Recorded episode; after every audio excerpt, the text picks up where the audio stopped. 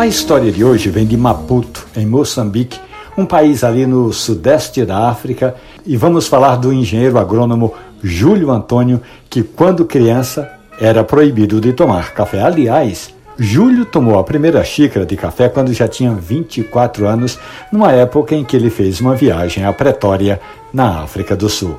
Tempos depois, o africano veio morar no Brasil para fazer mestrado, juntamente com o professor Jarbas Gomes, na Universidade Federal Rural de Pernambuco.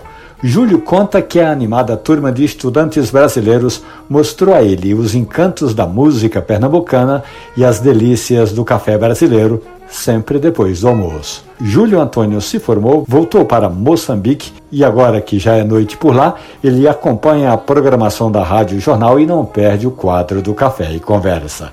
A história de Júlio e outras histórias interessantes do mundo do café estão ali na página da radiojornal.com.br ou nos aplicativos de podcast. Café e Conversa. Um abraço, bom café